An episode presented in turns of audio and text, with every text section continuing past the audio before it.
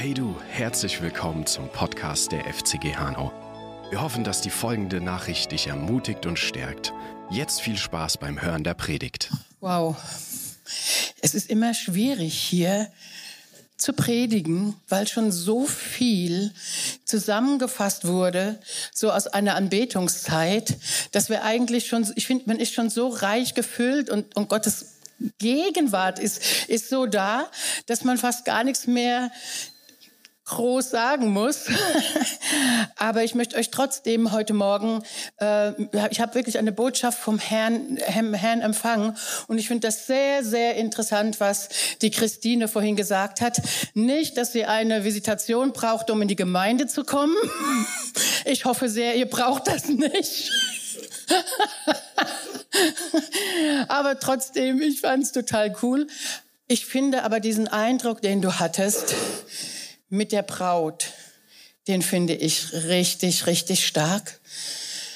Weil wisst ihr, was mich in den letzten Wochen sehr, sehr berührt und was mich sehr bewegt, ist wirklich das Königreich Gottes. Die Regentschaft, die wir bekommen haben mit Christus. Und es ist niemand anders als die Braut, die dieses Königreich mit dem Herrn teilt. Es ist die Braut, die auch die Königin ist. Ich hatte ja vor zwei Wochen hier gesprochen über Esther. Es ist eben die Braut, die mitregiert. Wenn wir ins Hohelied hineingehen, da ist es hier die, die Braut, es ist die, die, die, äh, ja, die Schöne, das ist die powervolle, die starke, die, die aus der Wüste herauskommt, die, die aus einer Phase herauskommt ihres Lebens, die die Identität in Christus angenommen hat, die ihn wieder reflektiert, die erkannt hat, wer sie ist, die mit ihm zusammen in diese Regentschaft kommt. Und deswegen ist das so wichtig für uns. Und ich möchte jetzt am Anfang noch beten und möchte uns dann so in diese Gedanken mit hineinnehmen heute Morgen, wirklich auch des Königtums. Und es hat morgen schon so viel angeklungen und ich hoffe, dass ich das irgendwie auch noch ein bisschen mit aufnehmen kann. Und hier mit euch reflektieren kann. Und Jesus, ich danke dir einfach für dein Reden. Ich danke dir für das, was du schon hier heute Morgen geredet hast, Herr. Und wir wollen das nicht nur hören, sondern wir wollen es hören und in uns aufnehmen. Und wir wollen es nicht nur sehen, sondern wir wollen es sehen und verstehen, so dass es uns wirklich, dass es wirklich ein Teil von uns, dass es uns transformiert. Jedes Mal, wenn wir hier zusammenkommen, Jesus, du redest, transformier uns und gestalte uns hinein in das, was wir schon von dir sind, dass wir wirklich, dass wir wirklich diese, diese Position, die wir in dir haben, dieses Sein, dieses Ich bin, so wie du uns siehst, nehmen können. Herr, und ich danke dir für diese Zeit. Ich danke dir für geöffnete Augen, dass wir sehen und dass wir erkennen, dass wir hören, dass wir verstehen können und dass du hier etwas formst, so wie wir das heute Morgen schon gehört haben. Ich glaube nicht, dass das nur individuell ist, dass du dieses Bild stickst, dass du den Rahmen dafür schon dabei bist oder schon gestickt hast, aber dass du jetzt beginnst mit dieser Nadel, dieses Bild zu füllen, damit das sichtbar wird, was du schon längst vor Grundlegung der Welt hier siehst. Amen. Weil ich glaube wirklich, dass dieses Bild, das Karina hatte, auch für die Gemeinde ist. Und eine totale Ermutigung ist, Gott steckt dieses Bild. Er ist dabei und er hat den Rahmen und das kann ich euch auch sagen, ja, wir haben einen Rahmen, den wir hier auch haben und Gott, aber Gott steckt das Bild und es kommt durch Offenbarung, es kommt durch sein Werk. Meine Frage an euch ist wirklich, was, was siehst du? Kannst du so sehen, wie Gott sieht? Was siehst du? Und wisst ihr, das, was wir sehen mit unseren natürlichen und aber auch mit unseren geistlichen Augen, das wird unser Inneres beeinflussen, das wird es formen, das wird es das wird es eben einnehmen. Und ich lese euch mal eine Stelle aus Matthäus 6, Vers 22. Und da sagt Jesus, denkt doch mal über den menschlichen Körper nach. Bei ihm ist es so, das Auge ist die Lampe, das alles erleuchtet. Wenn dein Auge gesund ist und seine Aufgabe gut erfüllt, dann bedeutet es auch, dass dein ganzer Körper vom Licht durchleuchtet ist. Das ist im Übrigen die Bibelübersetzung. Die Bibel heißt das. Das. Das ist so ein bisschen modern, ein bisschen anders ausgedrückt, aber ich finde das sehr schön ausgedrückt. So das, was ich sehe, das connectet mich ja mit meiner Umwelt. Ich nehme es auf und es, es, es geht in mich hinein und es leuchtet mein ganzes Inneres aus. Wenn ich mir aber jetzt Dinge anschaue, ja, äh, die mich trüben, wenn ich mir an, Dinge anschaue, die mich entmutigen, wenn ich mir Dinge anschaue, die böse sind. Und wir erleben gerade eine Zeit, wo so viel Böses geschieht. Man kann es gar nicht anders sagen. Es geschieht Böses. Da müssen wir nicht jeden Sonntag drüber reden, aber wir sehen, ja, wenn wir den Fernseher anschalten, wenn wir, wenn wir, wir sehen, da geschieht Böses. Es gibt Böses, es gibt Finsteres. Aber wenn wir da hinschauen und wenn wir das ständig betrachten und wenn wir, wenn wir darauf fokussiert sind, dann macht es was. Es geht in unser Innerstes hinein. Und es fängt an, nicht uns böse zu machen, aber es fängt an, uns zu entmutigen. Es ist wie, es ist etwas, etwas Betrübliches, etwas Finsteres. Wir, wenn wir uns ständig damit beschäftigen, dann werden wir entmutigt. Dann werden wir frustriert. Dann macht sich vielleicht eine Hoffnungslosigkeit breit, ja, die da ja auch drin ist. Und deswegen ist es so wichtig, was immer wir anschauen, das wird etwas, und was wir in uns hineinlassen, das wird uns beeinflussen und das wird etwas mit unserem Licht machen. Weißt du, du bist Licht. Ja, du bist Licht. Das ist deine Identität, ja. Aber du kannst Dinge in dich hineinlassen, die wie ein Schleier über dieses Licht legen, indem wir eben das zulassen, dass dann auch Hoffnungslosigkeit kommt oder sowas. Und es ist wichtig, dass wir schauen, was wir betrachten. Und zwar, was wir im Natürlichen betrachten und auch, was wir mit unseren geistlichen Augen betrachten. Das tut ihr auch alle, indem ihr euch ja Situationen vorstellt, indem vor eurem inneren Auge, in eurer Vorstellungskraft Dinge sind, die euch eben prägen. Ja, also irgendwie sind wir so designt von Gott. Wir sind so designt von Gott, dass das eben einen ganz starken, eben unser Umfeld, das, was wir sehen, das, was wir in uns aufnehmen, das, das, das prägt uns, das macht etwas mit uns, das, äh, das, das transformiert uns auch. Habt ihr mal Ehepartner gesehen, die sehr lange verheiratet sind? Die fangen an, sich ähnlich zu sehen. Also ich kenne ein Ehepaar. es geht ja natürlich alle nach Hause und schaut mal zusammen in den Spiegel. Ist es schon soweit? Ja, aber ich, ich kenne wirklich Ehepaare, da denkt man, sie ist irgendwie die, die, die, die, die, äh, die, die weibliche Seite von ihm. Sie ist ihm so ähnlich. Könnten auch Geschwister sein. Also man nimmt ja Dinge an. Es gibt natürlich auch da ganz lustige Sachen, auch wenn man im Internet schaut, da gibt es natürlich auch Hundebesitzer. Ja. Die sehen aus wie ihre kleinen Hündchen. Also etwas, was ich intensiv anschaue und was natürlich auch, was ich, in, was ich, was ich an mich ranlasse, ja, was ich, was ich in mich aufnehme, was mir wert ist, was mich bewegt, was mich irgendwie, ja, das, das, da irgendwie fange ich an, dem ähnlich zu werden. Ja, also man, das ist ja irgendwie ganz lustig, wenn wir sowas sehen, ja, oder läuft jemand mit einem Pudel und hat irgendwie die gleiche Frisur oder so. Also es gibt da ganz lustige Sachen. Aber es gibt, es gibt. Also Dinge beeinflussen wir uns natürlich die Augen, der Zugang wirklich äh, zu unserem Inneren, auch zu unserer Seele, zu unserem Herzen. Und so ist es aber auch mit dem, was wir uns vorstellen. Ja, ähm, wenn wir uns was total Schönes vorstellen oder wenn du oh, sagst heute Nachmittag, hey, ich mach, bin hier mit Freunden unterwegs, ich habe Oh, da gibt's eine Überraschung. Du hast eine positive Erwartung für irgendetwas. Oder ich, keine Ahnung, etwas Tolles auf deiner Arbeit passiert. Du erwartest wirklich etwas Schönes, etwas Positives. Dann siehst du es ja schon, was passiert, ja. Dann kommt die Freude hoch und dann gucken die Leute dich an und sagen, ja, warum strahlst du denn heute so? Weil du strahlst von innen heraus weil du schon etwas sehen kannst, was passiert. Ja, da ist schon die Vorfreude da. Da ist eben ein Leuchten auf deinen Augen, eine, oh, ich weiß genau, jetzt kommt was Gutes. Aber das ist ja nicht etwas, was, was jetzt schon da ist, sondern es ist etwas, was du vor deinen inneren Augen schon siehst. Und das ist total im Positiven so. Aber das kann natürlich auch negativ so sein. Also wenn ich ständig zurückschaue auf die Vergangenheit, ja, wir kennen diese Geschichte mit Lots Frau, wo Gott sagt, schau nicht zurück. Schau da nicht hin. Ja, es ist nicht Teil dessen, was du bist. Es hat nichts mit dir zu tun. Schau nicht zurück und sie schaut zurück und erstarrt. Und Menschen, die sehr, sehr viel in die Vergangenheit zurückschauen und immer wieder diese Vergangenheitskisten haben, die erstarren für die Gegenwart und sie erstarren sowieso für die Zukunft. Weil wir blockieren uns damit, ja. Wir kommen, wir kommen da raus. Warum? Das ist nichts Äußeres, ja. Die Zeit ist weitergegangen. Da hat sich ganz viel entwickelt. Aber du bist noch in der Vergangenheit und du erstarrst. Ja. Wenn wir da hinschauen, ja. Ähm, da gibt's, ich könnte euch ganz viele, ich könnte euch ganz viele positive, ich könnte euch auch ganz viele negative Beispiele, ja.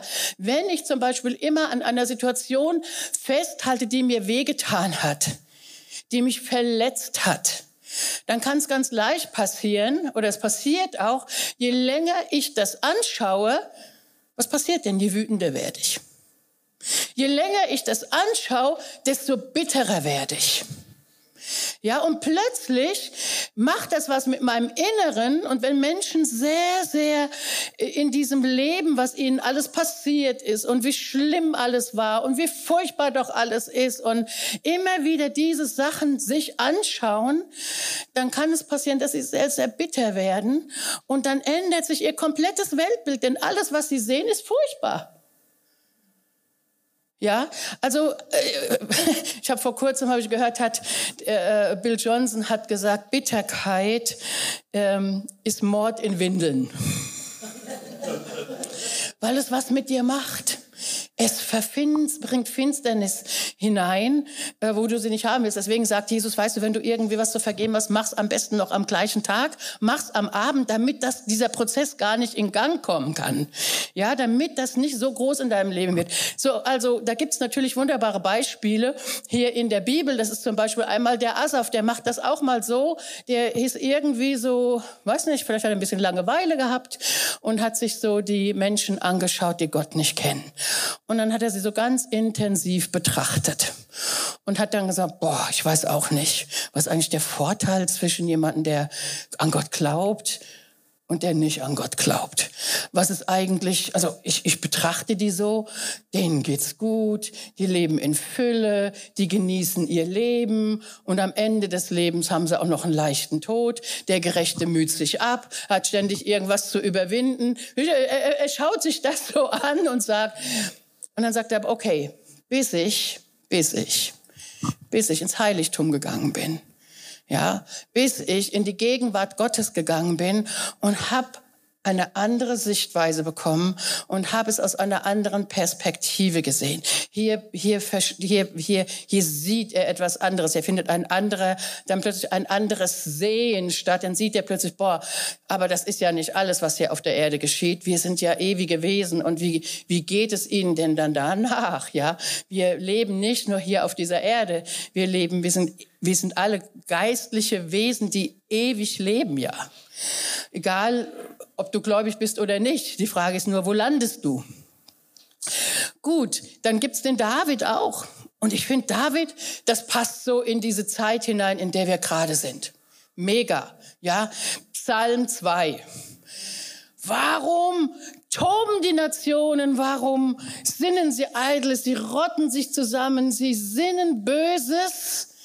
Ja, er betrachtet das alles und ich glaube, für ihn ist das wirklich so eine ganz reale Situation. Der war ja ständig irgendwie involviert in irgendwelches Kriegsgeschehen, auch als König äh, hat er ja war er ja mittendrin und er schaut sich das an und er betrachtet das und äh, reflektiert darüber, aber dann sagt dann sagt er, boah, aber da ist Gott. Und Gott steht über dem allen drüber. Hey Leute, das sage ich euch heute Morgen. Gott steht über dem allen drüber. Was gerade passiert, Gott steht über dem allen drüber. Und wisst ihr, er steht nicht nur drüber, sondern es heißt, Gott lacht. Gott lacht. Da, die, die, die Nationen sind in Aufruhr, einer gegen den anderen. Da passiert eine ganze Menge böses Zeug. Aber Gott lacht. Warum? Er hat nämlich eine Lösung. Weil ich habe meinen Geweihten gesalbt auf Zion. Wer ist das? Hä? Wer ist der König? Ja, wer ist der, der auf dem Thron Davids sitzt? Wer hat sich darauf gesetzt? Ja, wer ist der Herr der Herren? Wer ist der Könige der Könige? Ja, es ist Jesus. Und jetzt sieht er das. Jetzt sieht er den, den Herrn der Herren. Ja, und Gott, manchmal ist es nicht zu verstehen, auch für uns als Gläubige. Wir verstehen nicht, warum, ja, warum greift Gott nicht mal da so richtig rein, ja? Ähm, Gott kontrolliert das, aber Gott hat Gott hat den Überblick. Gott steht über dem Trüber. Und ich finde das so fantastisch, weil wir als gläubige Menschen, wir können anders sehen. Wir können mehr sehen. Wir sind designt dafür, nicht mehr zu sehen, mehr zu sein und aus dem heraus zu handeln. Ja, und hier heißt es ja, ihr kennt die Stelle, ist sehr bekannt, 2. Korinther 3. Wir alle aber, wir alle, alle, keine Ausnahme. Wir alle aber schauen mit aufgedecktem Angesicht die Herrlichkeit des Herrn und werden so verwandelt in dasselbe Bild von Herrlichkeit zu Herrlichkeit, wie es von dem Geist geschieht. Wir schauen etwas anderes an. Wir schauen Jesus an. Wir schauen den an, der eingesetzt worden ist auf Zion. Wir schauen den König der Könige an und wir schauen den Herrn der Herren an. Und es ist nicht nur, dass wir ihn anschauen, sondern während wir ihn anschauen, weil der Geist Gottes uns befähigt dazu, etwas zu sehen, was wir uns gar nicht sehen, während wir ihn anschauen, werden wir in das gleiche Bild verwandelt. Warum? Ist es automatisch? Nein, weil während wir ihn anschauen, er ist ja nicht nur der König der Könige und der Herr der Herren. Er ist ja auch der Erstgeborene aus den Toten. Er ist der, unser Bruder. Der Erste. Der Erste unter vielen. Und er schämt sich nicht, uns Brüder und Schwestern, sondern er ist der Erste. Mein Sohn bist du. Heute habe ich dich gezeugt, sagt der Hebräerbrief an, nach der Auferstehung. Und dann wird er eingesetzt vom Vater mit dem Namen über alle Namen. Der, er ist der, damit er in allem den Vorrang haben. Er ist der, in dem wir hineingeprägt werden. Warum? Weil er ist der Erste und wir sind die, die hinterherkommen. Aber wir sind in derselben Natur, in derselben Genetik, in derselben Art geschaffen. So wie er, so sind wir in dieser Welt. Das hören wir, versteht ihr, das hören wir ganz lang. Wir hören das. Aber, aber hier ist etwas, was vom Geist Gottes geschieht, nämlich, dass er uns, wenn wir, wenn wir dem begegnen, ja, mit offenem Herzen, dass wir sehen und es verstehen, dass wir hören und dass wir es wirklich, dass wir es erkennen, dass wir, dass wir das in uns aufnehmen, diese Betrachtung. Wann betrachten wir ihn denn? Zum Beispiel, wenn wir das Wort lesen. Zum Beispiel, wenn wir zusammen sind hier und wir hören vom Herrn. Zum, durch prophetische Worte, durch das, was du in deiner Gebetszeit empfängst. Es ist ja nicht so kompliziert. Manchmal betrachten wir ihn einfach, indem wir still in seiner Gegenwart sitzen. Ich mache das sehr, sehr viel einfach gar nicht reden. Ich liebe es, mit Jesus zu schweigen, auch wenn ihr es nicht glaubt, aber ich schweige sehr gerne mit Jesus. Weil da ist, das ist mehr so auf der Herzensebene. Erkennen. Erkennen, da sind wir wieder bei der Braut, weil die Braut erkennt ihn. Sie erkennt ihn als Bräutigam. Sie erkennt ihn als König. Und wir können dorthin schauen und nicht nur, dass wir das sehen können, sondern es hat ein einen ganz starken Effekt auf unser ganzes Sein, in dem das uns prägt. Deswegen strahlen wir die Herrlichkeit von Jesus wieder. Ja, so wie ich das vorhin gesagt habe, wenn du eine positive Erwartung hast, wenn du etwas Schönes, ähm, wenn du weißt, da kommt jetzt etwas Schönes auf dich zu, dann strahlst du von innen. Aber das ist viel mehr noch ein Strahlen, weil da strahlt Christus aus dir heraus. Das ist die Herrlichkeit, die aus dir herausstrahlt, wenn du eben in seiner Gegenwart bist und wenn das, was du wirklich bist, in dir dadurch freigesetzt wirst. Und das ist ganz fantastisch. Und wir können noch etwas sehen, was andere nicht sehen können. Vielleicht bist du heute Morgen da, vielleicht hast du noch gar keine wirkliche Entscheidung für Jesus getroffen. Dann kannst du etwas nicht sehen, was der Rest von uns sehen kann. das ist gemein, oder? Jesus sagt, wer nicht von oben geboren ist, kann das Reich Gottes nicht sehen. Aber du kannst das Reich Gottes sehen. Du nimmst etwas wahr von Gottes Wirkungsbereich, von Gottes Realität, von Gottes Einflussbereich, von seiner Herrschaft, da wo er König ist. Und du nimmst es nicht nur wahr, sondern du bist schon damit hineinversetzt. Das ist eigentlich dein Lebensraum. Das ist deine Realität. Die ist nicht mit natürlichen Augen und mit natürlichen Sinnen wahrnehmbar, aber sie ist mit unserem erneuerten Sein, mit unserer erneuerten Natur, mit dem, was wir in ihm sind, ist es wahrnehmbar. Du kannst es sehen, du kannst hören, du kannst fühlen, du kannst schmecken, du kannst, äh, du kannst das Reich Gottes erleben, weil es dir unfassbar nah ist. Du bist nämlich drin und es durchdringt dich. Es ist auch in dir. Jesus sagt, es ist ganz, ganz nah. Aber dieses Reich können andere Menschen nicht nahe nehmen. Und wisst ihr, wenn Paulus darüber spricht, seid nicht gleichförmig dieser Welt, dann möchte ich euch heute Morgen ermutigen, lasst euch nicht nur von dem, natürlich schauen wir es an, wir sind nicht ignorant, wir tun jetzt nicht so, als wenn das alles nicht wäre. Aber wir betrachten es aus dieser Königreichs-Gottes-Perspektive. Hey, das ist nicht das letzte Wort, was hier ist. Das ist nicht das letzte Wort. Die Freunde, ich finde es so toll, was heute Christine gesagt hat. Boah, es brodelt schon so. Es brodelt schon so. Man kann es mit, kann, ja, es brodelt. Da ist, da ist etwas, ähm, wo, wo drin wir stehen und wo wir mit hineinversetzt sind. Und das ist nicht es Zukunft. Das ist schon längst Realität. Du bist schon hineinversetzt. Du bist schon mitversetzt. Und ich glaube, dass das Neue, was wir heute Morgen auch gehört haben, ist, dass wir lernen, aus dem hineinversetzt sein zu leben. Weil wisst ihr, was wir manchmal machen? Das fällt mir so auf, selbst beim Beten. Wir beten von unten nach oben. Wie geht das? Oh Herr, kannst du bitte in meine Situation kommen und mir helfen? Okay? Und, und wisst ihr, Jesus sagt zum Beispiel, und das ist total okay, wenn du noch nicht lange gläubig bist, denn der Papa hat dich so lieb und er überschüttet dich. Aber wenn wir reifen, dann lernen wir etwas. Wir agieren nicht mehr von unten nach oben, sondern von oben nach unten. Wir agieren von dieser Position, die wir als Gläubige haben. Wir sind mitversetzt. Wir sind eins mit Christus. Heute Morgen schon so oft äh, gesagt worden. Wir sind eins mit Christus. Glaub mal nicht, dass du noch was tun kannst für die Einheit mit Christus. Du bist schon eins mit ihm geworden. Es gibt keine Trennung. Was du fühlst, muss nicht die, ist nicht die geistliche Realität. Die Wahrheit ist, dass deine Seele lernen muss, aus dieser Realität zu leben. Ja, deswegen brauchst du das auch im Anschauen seines Bildes, ja, damit, damit das Ganze so mitkommt, ja. Aber du bist in dem Augenblick, wo du von neuem geboren bist, ich mag das eigentlich lieber, von oben geboren bist.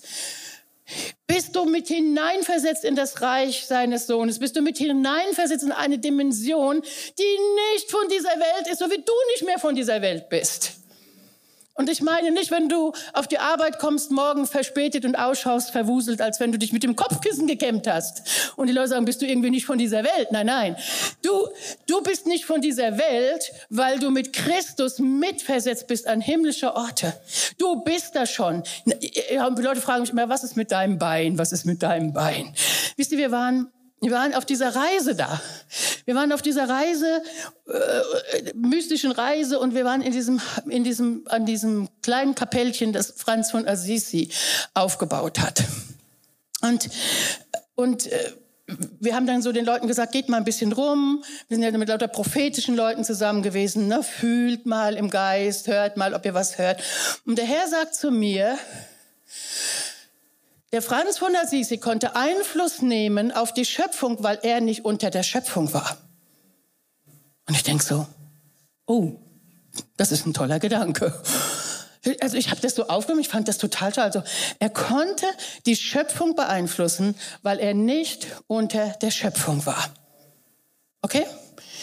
Ich weiß nicht, ob ihr so vertraut seid mit der Biografie von Franz von Assisi, aber der ist zum Beispiel irgendwie mal so über eine Schlucht gelaufen und da hörte dann irgendwie der Boden auf und er lief einfach weiter und war am anderen Ende. Er hat nicht mal gemerkt, dass er über eine Schlucht gelaufen ist. Ja, also er hat sehr außergewöhnliche Sachen erlebt. kennt ihn vielleicht auch mit den Tieren und dann hat er mit dem Wolf gesprochen, dann kamen die Vögelein, da kam, der war so verbunden mit der ganzen Schöpfung. Aber weil er nicht unter der Schöpfung war, sondern weil er über der Schöpfung war. Und dann sind wir hier bei diesem Seminar mit Georg und er sagt genau das Gleiche und denkt, den Satz kenne ich doch. Den Satz kenne ich doch. Und wisst ihr, dann, dann haben wir nochmal gebetet und ich habe hier nochmal zu Hause gebetet und ich kann wirklich sagen, es ist 90 Prozent besser. Wirklich. Ich sage nicht, ich spüre nichts mehr, es wäre falsch, aber ich habe wirklich, es ist so viel besser und ich habe ich hab aber was verstanden. Ich habe für Heilung gebetet, für Heilung, wir haben für Heilung gebetet, nochmal für Heilung, nochmal. Aber, aber ich glaube, wenn wir in das Wunderhafte gehen, Wunder für Gott ist das, sind das ja alles gar keine Wunder. Das ist ganz normal. Ja, da gibt's das ja gar nicht. Also, aber für uns, warum? Weil wir unter der Schöpfung da sind.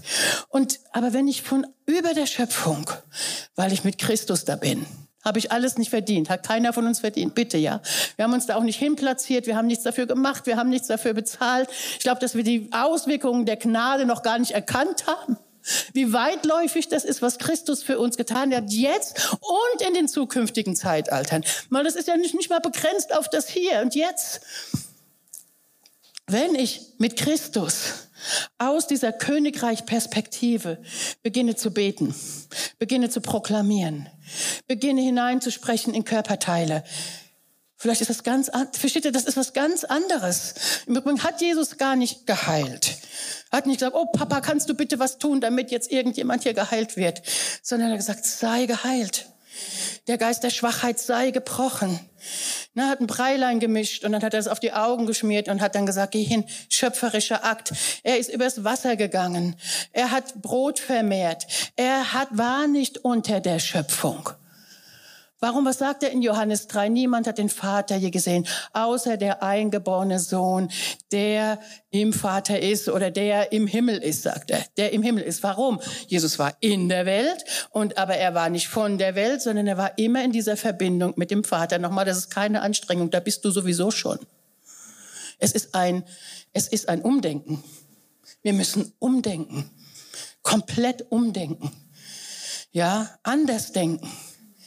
Ja, weg von dem von unten nach oben und eher, boah, ich positioniere mich innerlich, wo ich sowieso schon bin. Probier das bitte mal aus. Wisst ihr, ich habe mir was angewöhnt. Und zwar seit ich, seit ich gläubig bin. Wenn immer mir der Herr was zeigt, probiere ich das immer sofort aus. Weil, weil, weil das nützt mir ja gar nichts, wenn ich da jetzt, das ist philosophisch. Er konnte die Schöpfung beeinflussen, weil er über der Schöpfung war. Ach, das klingt echt toll. Es nützt mir gar nichts, wenn es nicht praktisch in meinem Leben wird.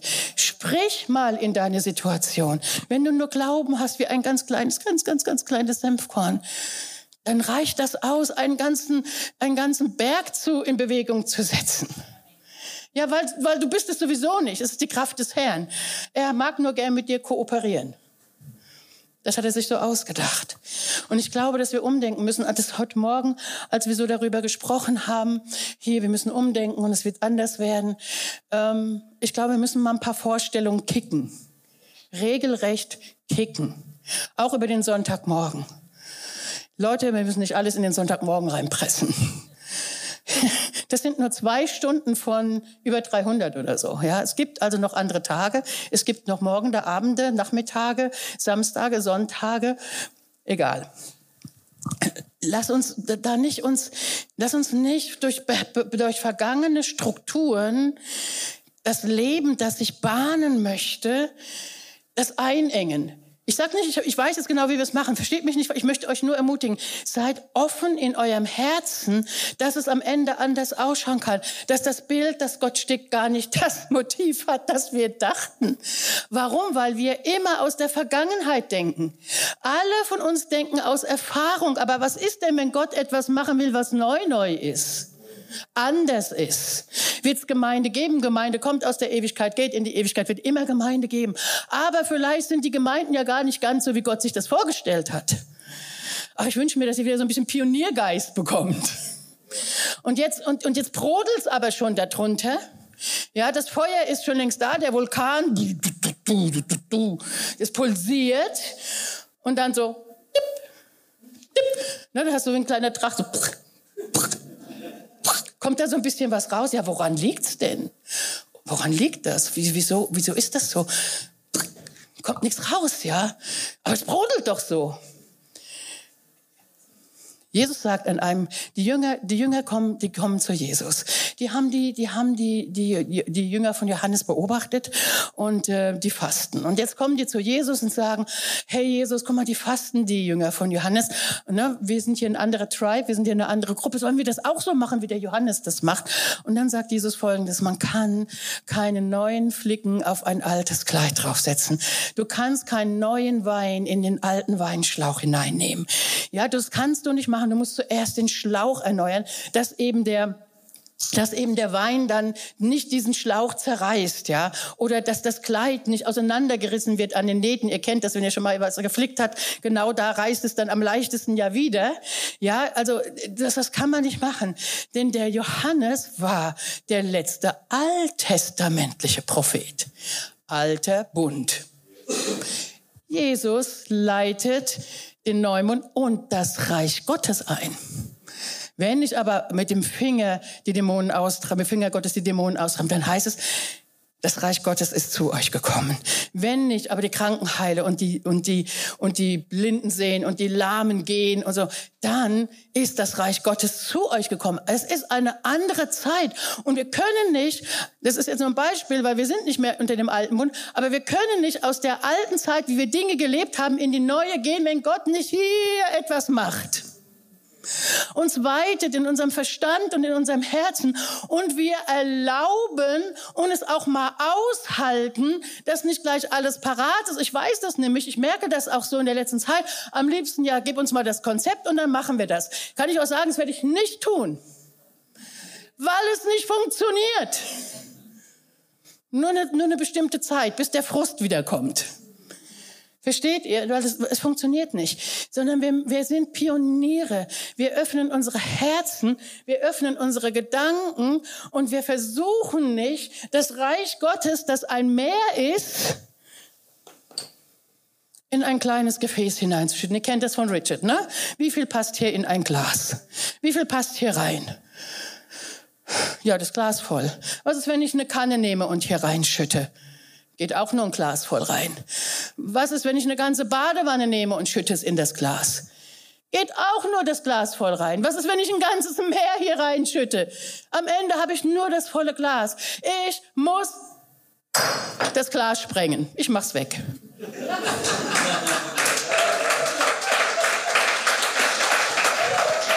Ich muss das Glas sprengen. Deine Vorstellung von Dingen. Deine Vorstellung von dem, wie Gemeinde funktioniert. Deine Vorstellung, wie es sein muss sonntags morgens. Deine Vorstellung von überhaupt vielleicht, wie Kirche funktioniert. Ja, meine Güte, hätte es denn funktioniert, dann wären wir doch hier in Deutschland und Europa schon wo ganz anders. Ich bin jetzt, ich bin, ich bin weggefahren mit jemandem, ich war am Wochenende unterwegs, waren wieder in unserem Prophetenkreis hier. Und dann haben wir so überlegt und dann hat mir die Person gesagt, in Frankfurt gibt es etwa 2000 Gläubige. Das ist bei einer Stadt, ich weiß nicht wie viel, 85.000 oder nee, Quatsch, 850.000, 900.000, keine Ahnung. Ne? Also wir haben nicht ganz eine Million. Ist das kein Riesenzeugnis? Lass es mal noch aus entkirchlichte Gläubige geben, ja, weil die gibt's ja auch massenweise. So lassen uns mal fünf bis zehntausend, dann wäre das noch minimal für so eine Stadt. Und wisst ihr, wie, die, wie, die, wie das Wachstum ist in diesen Gemeinden? Transfer. Boah, da ist was Neues, finde ich cool. Oh, da ist der Worship besser, gehe ich doch dahin. Oh, die haben den Bereich, ich mach's. Ach, Christian, also ich mach Christian, ich mach's dann. Ist überhaupt kein Problem. Lass es, vielleicht muss man die Scherben auch mal sehen. Wir müssen uns mal an den Scherben erfreuen. Ja. So. Denn es sind Scherben zur Freude, es sind nämlich Befreiungsscherben. Befreiungsscherben, ja. Ja, so, also die, die 2000 bis 5000, die, die gehen, und zwar immer das, was ihr Bedürfnis ist. Von hier unten, von hier unten. Mein Bedürfnis ist jetzt das, gehe ich dahin. Mein Bedürfnis ist jetzt das, gehe ich dahin. Mein Bedürfnis ist jetzt das. Ihr Lieben, das ist nicht die Braut, das sind Babys. Das sind Babys. Und das ist okay. Du darfst, du darfst bedürfnisorientiert sein, wenn du zum Glauben kommst. Und wisst ihr, das Verrückte an der Geschichte ist nur, dass man es meistens gar nicht ist.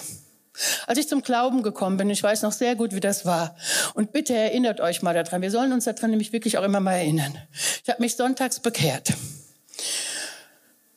Wirklich bekehrt. Jesus mein ganzes Leben anvertraut.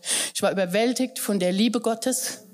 Hätte es mich mit keiner Droh, hätte ich nur, nur Rebellion in mir produziert, hätte mir irgendjemand gesagt, wenn du das und das nicht tust, dann passiert das und das und dann, dann wäre es schon gleich vorbei gewesen. Nein, die Liebe Gottes hat mich überzeugt. Die Liebe Gottes war das. Und ich bin am Montag auf die Arbeit gegangen. Zwei Wochen vorher hatte ich denen noch von Pyramidenenergie was erzählt. Wisst ihr warum? Weil ich aus der Kirche ausgetreten war, weil ich dachte, Gott ist ja aus der Kirche ausgezogen, weil hier ist ja nichts. Man erlebt ja Gott nicht. Ich wollte ja, ich wollte ja Gott treffen. Ich wollte ja Gott erleben. Wisst ihr, und dann schauen die mich so an und sagen zu mir, also irgendwie bist du schon ein bisschen wir, aber du siehst komplett anders aus. Warum? Weil das Licht angegangen ist weil das Leben in mich hineingekommen ist. Und wisst ihr, ich habe so vielen Leuten von Jesus erzählt und über die Füße auswachsen lassen. Das habe ich bei mir auf der Arbeitsstelle gemacht. Versteht ihr, das war, warum? Weil ich immer gleich immer alles ausprobiert habe. Meine Arbeitskollegen mussten beim Essen beten. Okay, das habe ich dann eingestellt. Wisst ihr, die sind ja nicht plötzlich fromm geworden. Ich bin's ja. Und haben gesagt, wir beten jetzt beim Mittagessen. Und ich habe dann irgendwann gemerkt, nee, ich glaube, die wollen das gar nicht. Aber sie haben es mitgemacht. Ich hatte ganz tolle Arbeitskollegen. Versteht ihr? Ich, ich, ich glaube nicht mal, dass es so ist, dass Leute so lange behuddelt und betuddelt werden müssen. Ich glaube, sie müssen mit hineingenommen werden. Gott zu erleben. Sie müssen mit hineingenommen werden. Ich habe eine Woche später auf der Straße gestanden, habe die Leute angeschrien, weil mein Pastor das so gemacht hat. Das kommt nicht so gut bei einer Frau. Ja, sieht so ein bisschen marktschreiermäßig aus. Aber ich habe einfach gemacht. Ich bin einfach reingegangen in die Dinge. Ich glaube nicht, dass es so ist, dass Menschen zu sehr umhuddelt und getuddelt werden müssen. Es gibt Dinge, die sie ganz sicher brauchen, dass Konzepte durchbrochen werden ihren alten Lebens, dass sie frei werden, dass sie anfangen können zu sehen, dass wir sie nehmen. Aber wir tun das, während wir mit ihnen gehen während wir mit ihnen gehen. Und ich glaube, wir sind vor dem größten Shift aller Zeiten und wir sind da hineingesetzt worden, nämlich dass Gott das Gemeindegefäß aufbricht und der Gemeinde eine Königsreich, Königreichsperspektive gibt, dass wir über das hinausschauen. Und wisst ihr, da reden Leute schon seit 2001 drüber. Der Keith Warrington hat ein Buch rausgebracht über das Königreich Gottes 2001. 2001 war das mit den, mit den Twin Towers. 2001 hat der Herr zu uns gesprochen, hat gesagt, wenn ihr hört, der Stolz der Nation ist gefallen, dann wisst, dass eine neue Zeit begonnen hat. Was das Königreich Gottes hat nicht angebrochen, das war schon lange da, aber der Gemeinde ist das Verständnis wiedergegeben worden und Gott wollte den Container aufbrechen. Aber es ist gar nicht so einfach, wenn man nicht weiß, wie. Versteht ihr? Und mir ist so klar geworden, und das hat der Herr mir auch wirklich so, so gezeigt, er hat gesagt, weißt du, es gibt immer Leute, die gehen vorne weg. Die sind Pioniere, die rennen in etwas rein und sagen, hier, hier geht's lang, hallo, hier lang. Und manchmal ist uns das zu unbequem. Ach, lass mal die Pioniere das machen. Aber irgendwann kommen wir an einen Punkt, ähm, da werden uns die Umstände dazu zwingen, darauf einzugehen. Und ich glaube ganz ehrlich, dass wir als Gemeinde, nicht nur wir als Gemeinde, sondern als Leib Jesu, dass die Umstände uns ganz arg zwingen, umzudenken, von oben zu denken, vom Königreich her zu denken, von dem wer wir wirklich sind und diese, diese Autorität zu nehmen, die wir haben. Und bitte, ich komme gleich noch dazu, noch neun Minuten. ich komme gleich noch dazu, dass, dass, wir wirklich, dass wir, Autorität ist nicht, und ich möchte noch ein bisschen über dieses Wesen des Königreiches sprechen, das ist nicht Gewalt, es ist nicht Herrschaft.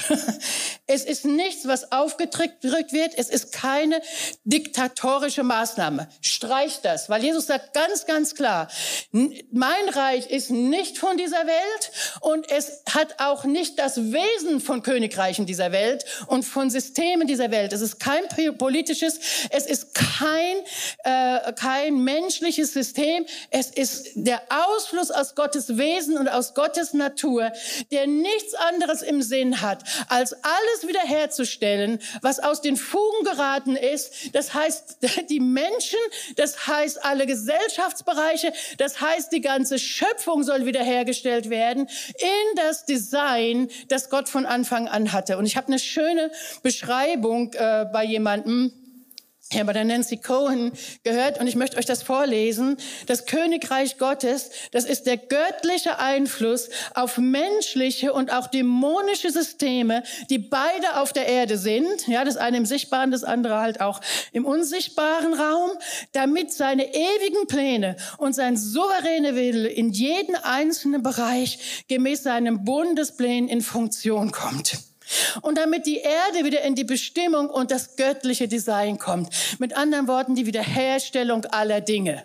Und was sagt im Übrigen, was sagen die Engel zu den Aposteln, als Jesus an Himmelfahrt weggeht? Was schaut ihr denn so? Ja, warum seid ihr denn jetzt überrascht? Diesen muss freilich der Himmel aufnehmen bis zur Wiederherstellung aller Dinge. Wenn ihr schon im Entrückungsbus sitzt, Bitte steigt wieder aus. steigt wieder aus. Ich, ich tue es mir gar nicht an, ja. Bitte, Bruno hat eine ganz herrliche Serie, das heißt Happy End Time, schaut sie euch an. Ja, also wir, wir steigen aus, weil es ist eine unlogische Folgerung, dass Jesus sagt, mein Reich kommt. Es ist bei Daniel beschrieben, wie dieser kleine Stein zu einer bestimmten Zeit, nämlich unter dem römischen Reich gelöst wird, wie es gelöst wird und wie es wächst, wie es kommt, wie es wächst und wächst und wächst und wächst. Es wächst organisch, es wächst wie ein Sauerteig, es breitet sich aus, es ist eine Revolution der Herzen, weil es kommt von innen. Es ist kraftvoll, es ist Liebe, es ist Freude, es ist heilsam, es bringt alles wieder zurück in Gottes gute Pläne. Es ist, versteht ihr, das ist, was Gott möchte. Wenn ich höre, dass in Deutschland noch nicht mal zwei Prozent von neuem geborenen Christen sind, bitte sind wir dann hier schon am Ende? Dann sagen die Leute, der große Abfall kommt, der große Abfall von was? Ja.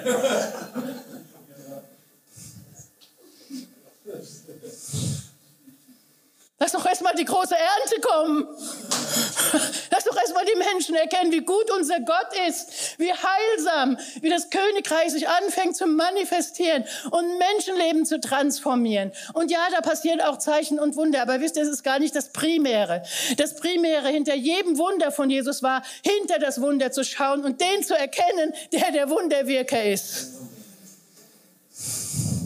Und die Gemeinde muss aufstehen. Und jetzt sage ich noch ein bisschen, was ich für, ach, ich könnte jetzt hier noch eine Stunde. Wirklich, weil es mein Herz bewegt, weil ich merke, so, vor kurzem, ich erzähle euch eine lustige Geschichte.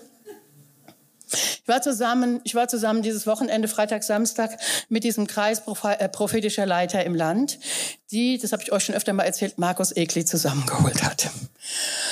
Und ähm, seit drei Jahren versuchen wir da irgendwie rauszufinden, warum wir zusammen sind. Kennt ihr das? Nee, kennt ihr nicht. Gott sei Dank. Drei Jahre lang.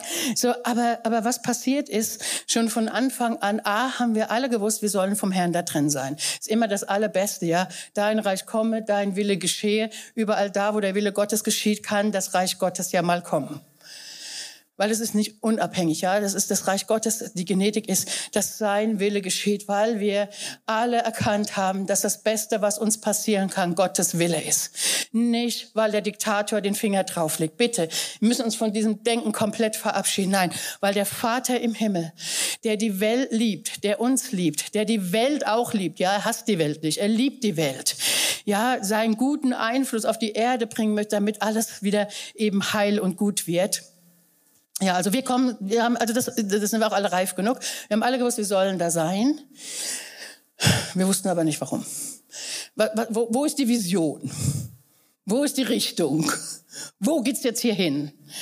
Ja, und dann haben wir angefangen, darüber uns zu treffen. Wir haben angefangen zu sammeln. Aber, das habe ich euch, glaube ich, auch schon mal erzählt, oder ich weiß, müsste noch mal erwähnen, der Markus Egli hat eine Gabe, die habe ich bei keinem Menschen so kennengelernt, nämlich Menschen auf Beziehungsebene und auf Herzensebene zu verbinden.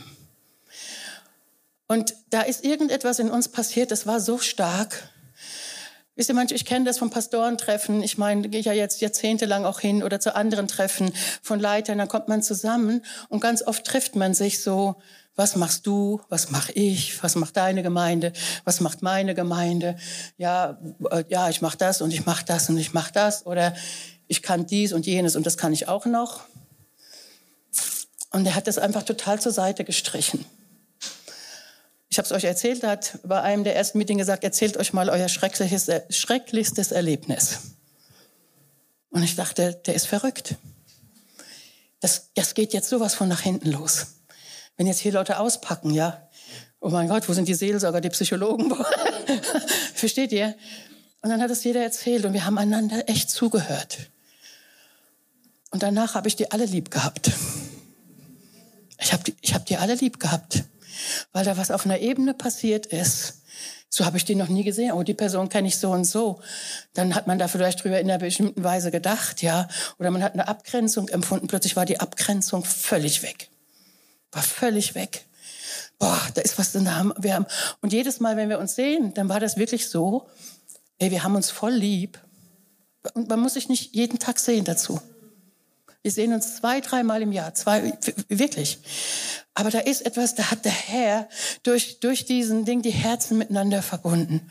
Jetzt wussten wir aber immer noch nicht, was wir zusammen anstellen sollen.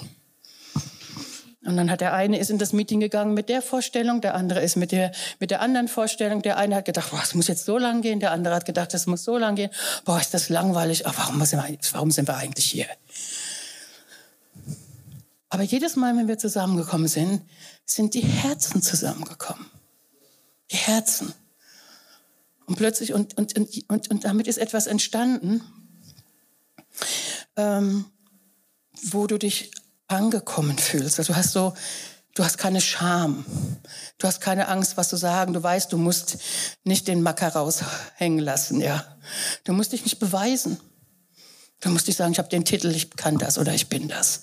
Nein, du kannst einfach sein in dem Kreis. Und allein das ist schon ein Wunder. Auch gerade wenn du auf so einer Ebene Leute zusammenrufst. Jetzt sind wir dieses Wochenende, Freitag, Samstag tatsächlich zusammengekommen, weil wir gesagt haben, so geht's nicht weiter. Wir haben unser großes Meeting gecancelt. Wir haben immer irgendwie noch keine richtige Richtung. Aber wir haben wieder die Herzen geteilt. Und am nächsten Tag, wir hatten so, ich muss jetzt leider fünf Minuten überziehen, ähm, wir hatten so ein, das letzte Mal, als wir in München zusammen waren, da stand immer so im Raum, wir sind ein Gefäß. Also wir haben, jeder von uns ist ein Gefäß, aber wir haben ein großes Gefäß und jeder gibt sein Gefäß in das große Gefäß hinein, damit das, was Gott hier mit uns bauen möchte, stattfinden kann. Das kann man sehr gut auch auf die Gemeinde nehmen. Ja, jeder von uns ist ein Gefäß, du bist ein Tempel, du bist ein Gefäß. Im Hause meines Vaters gibt es viele Gefäße. Ja, da ist aber auch das große Gefäß und da geben wir das hinein, wie wir heute Morgen mit den Evangelisten, wir geben es hinein, damit das Ganze die Form bekommen kann, die es haben soll. Und ähm, dann waren wir, dann waren wir äh, letzten Sommer, im, haben wir uns in München getroffen im Gebetshaus und neben dem Gebetshaus ist eine Töpferei und irgendwie sind da zwei von uns drin gelandet und wollten gleich der Frau was vom Herrn erzählen und ganz begeistert und dann haben die da die Schalen gesehen und haben gesagt, boah, das ist sowas von symbolisch, lass uns eine große Schale kaufen, lass uns klein kleine Schalen kaufen. Jeder kriegt eine kleine Schale und wir alle sind zusammen die große Schale. Wir sind das Gefäß und völlig begeistert, völlig überteuerte Schalen gekauft und dann jedem eine, eine in die Hand gedrückt und dann packen wir diese Schale aus und ich krieg fast einen Schreikrampf. Ist die rosa?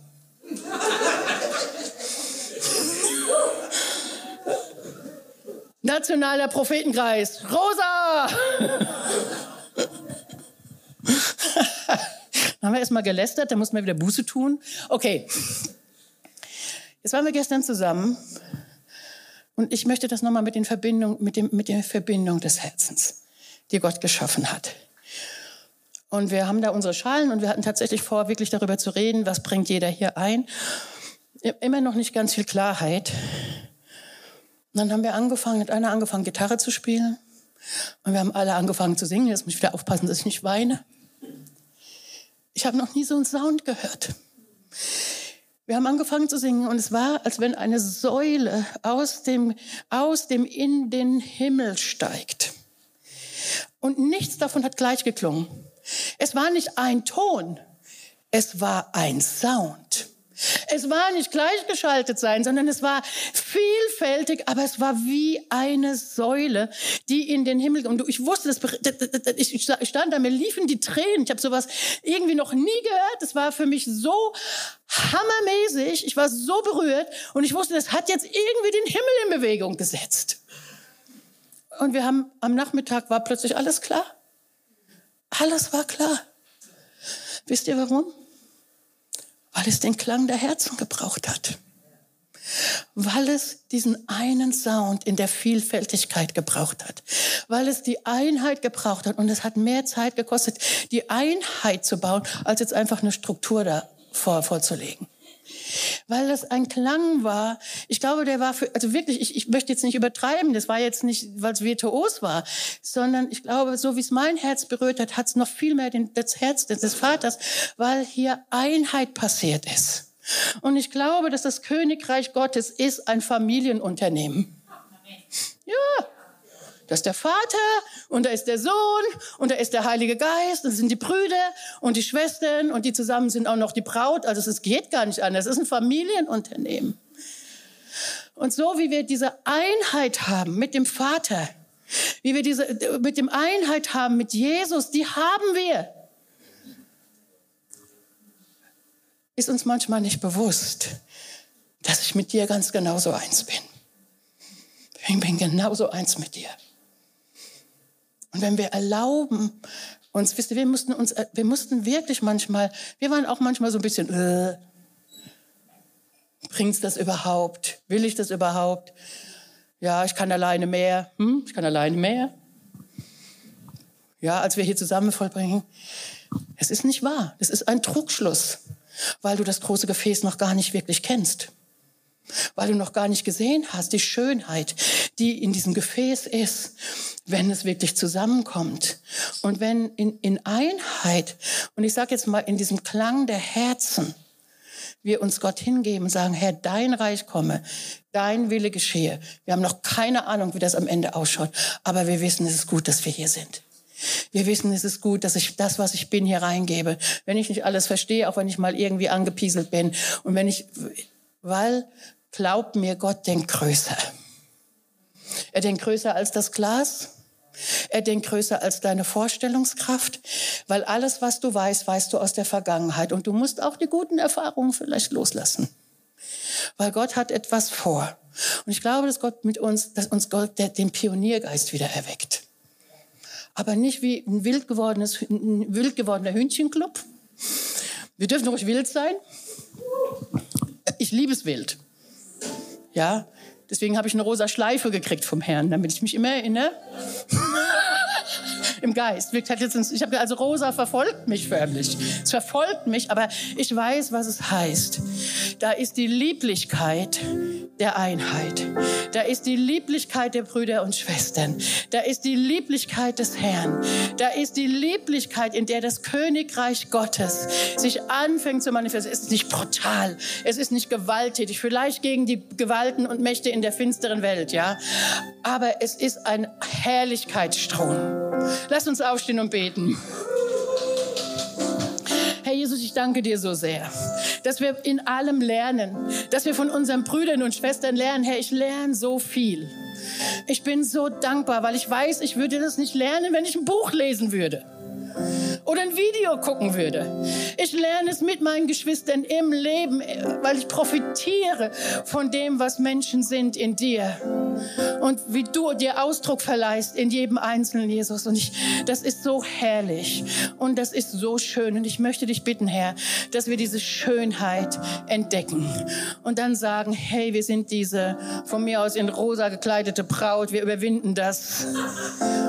Aber wir wollen lieblich sein, lieblich, nicht brutal lieblich, weil dein Reich ist nicht von dieser Welt. Und wir wollen diese Welt umarmen und lieben, so wie du sie liebst. Und Jesus, ich danke dir, dass du das in uns arbeiten lässt, dass du das in uns arbeiten lässt, dass du dieses Gefäß sprengst und unsere Vorstellung, wie das Gefäß ausschaut für das, was kommt. Aber Herr, ich bete wirklich, dass wir die Einheit des Glaubens bewahren, dass wir die Einheit der Brüder und Schwestern bewahren und dass wir alles tun dafür, dass nichts dazwischen kommt, sondern dass wir sogar beginnen können, das zu genießen. In Jesu Namen. Ich weiß, dann kommt sowieso das, alles andere ist so einfach für dich aber du, du, du, du platzierst es da. Denn dahin hast du den Segen befohlen. Er muss einfach, kann gar nicht anders. Es ist dir ein Bedürfnis, dass dann von dem Haupt Christus die ganze Salbung und Fülle und Schönheit über den Saum des Mantels fließt und nicht nur den Tempel, sondern diese Welt erfüllt. Ich danke dir, dass du uns mit diesen Gedanken in diese Woche gehen lässt. Und rede du weiter, Heiliger Geist. Lass die Vulkane brodeln. Spreng du die Gefäße und lass uns wirklich einen Vulkan der Und der Kraft und der Wiederherstellung freisetzen. In Jesu Namen. Amen.